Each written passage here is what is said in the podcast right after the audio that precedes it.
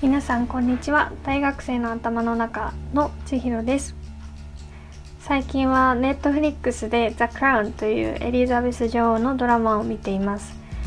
すごくイギリス英語の鉛とかあとはそのお茶を飲んでる風景とかを見ていてイギリスに留学していた頃が懐かしくなっています。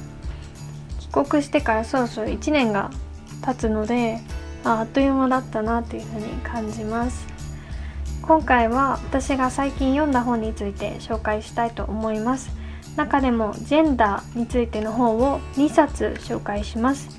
このテーマを設定した理由は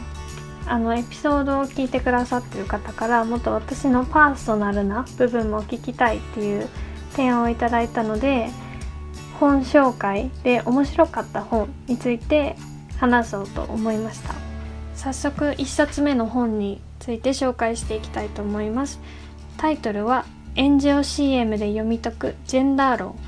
です。著者は節山角さんでこの方は、えっと、東大の教授だそうです。ジェンダーを研究している先生です。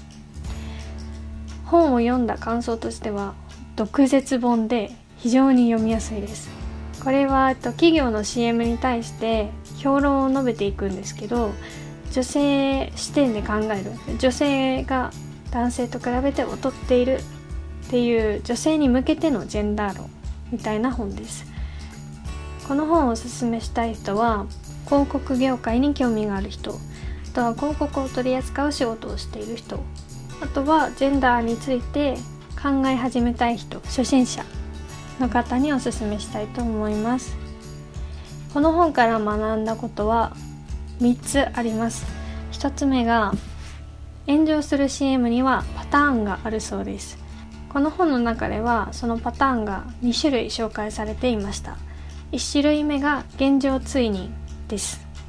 これは常にある現状を CM でさらに追い打ちをかけるように述べるっていう感じなんですけど例えば「ママは忙しい」とか女性は綺麗でなくちゃっていう、まあ、意識とか考えがあるとしてその当事者にとってはもう CM で言われたとしても分かってるよとかうるさいなっていう風に思うと思います。なので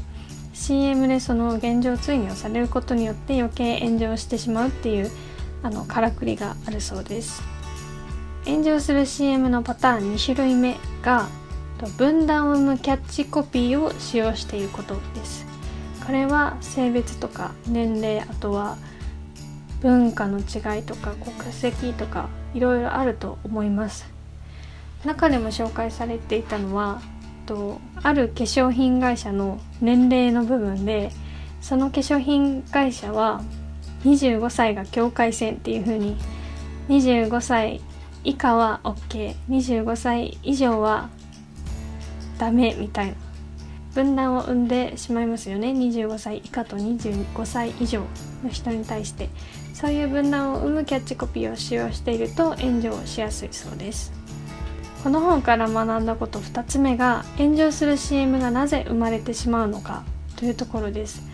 著者は広告制作側に女性が少ないもしくは全くいないからっていうふうに書かれていました。これは私は就職活動を通して本当に痛感していることです。広告業界のあの企業説明会に参加した時に女性のイメージがある業界ですけれどすごく忙しかったりするのでやっぱり、うん、役員は男性で固められていますし女性がちゃんとフルで育休産休を取って戻ってくるっていう割合も減っている少ない印象を受けました。なので業界としての働き方を変えない限り炎上 CM っていうのは生まれ続ける可能性があるなと大いに感じています。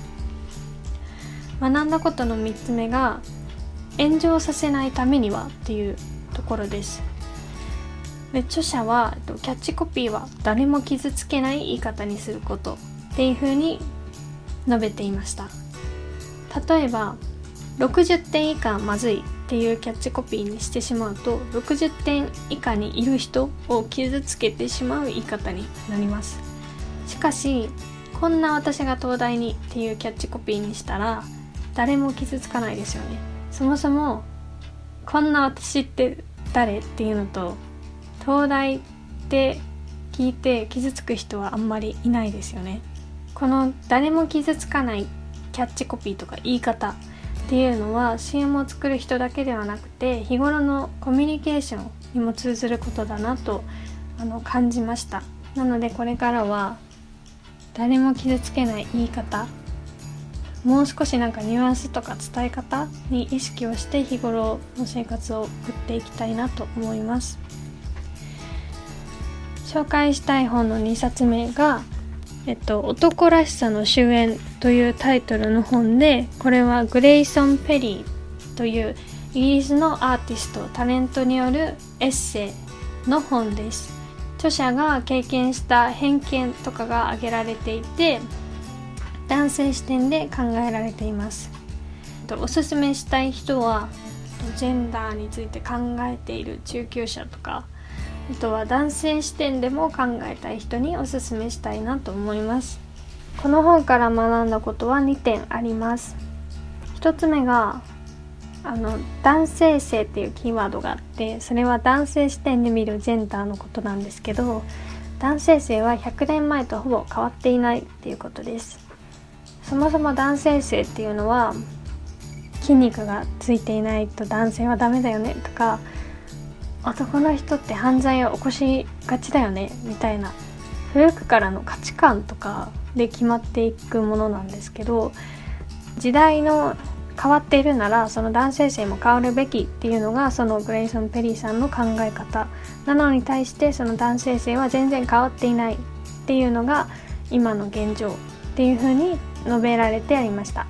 この本から学んだことの2つ目が客観的っていうのは男性の主観だそうです。いろんな場面でその客観的に考えなさいとか使われると思うんですけどこの客観的っていうのはビジネスとか政治の場面でよくからいろんなところに派生して使われるようになっていったっていうふうに言われていてそもそもビジネスとか政治の場面にいたのは最初は男性ばっかりだったからその時に作られたものですもちろん合理的で効率がいいなっていうのもたくさんあるんですけれどこれから女性がどんどん組み込まれていったりとか多様な人材があのいろんな組織に入り込むっていうところで適切じゃない客観的な考え方が出てくるかもしれないですよね。その時に柔軟に対応していく必要があるんじゃないかなっていうふうに著者は考えていました今回はジェンダーに関する2冊の本について紹介をしました。私の今までのジェンダーに関する考え方はお互いの性が歩み寄る必要があるなというふうに考えています。今までは女性が女性に歩み寄るもしくは男性が女性に歩み寄るっていう風なスタイルが多かったと思うんですけどこれからは女性が男性にも理解を示す必要もあると思いますなぜなら女性が男性に押し付けてしまっている価値観とか偏見があるからです例えば私は男性を重い男性は重い荷物を持ってくれるっていう考え方が結構染みついてしまってたんですけどそれによってよく弟に「でこのお米持ってきて」とかいうふうに頼んでしまうんですよね。でその時に弟の気持ちは全く考えたことがなくてもしかしたら嫌だったのかなとかを考えるようになりました。このポッドキャストを聞いてくださった皆さんは女性が多いと思いますなので周りにいる男性お父さんとか兄弟あとは彼氏とか友達への接し方について皆さん自身で考えてもらえるきっかけになったら嬉しいです今回はこの辺で終わりにします。ありがとうございました。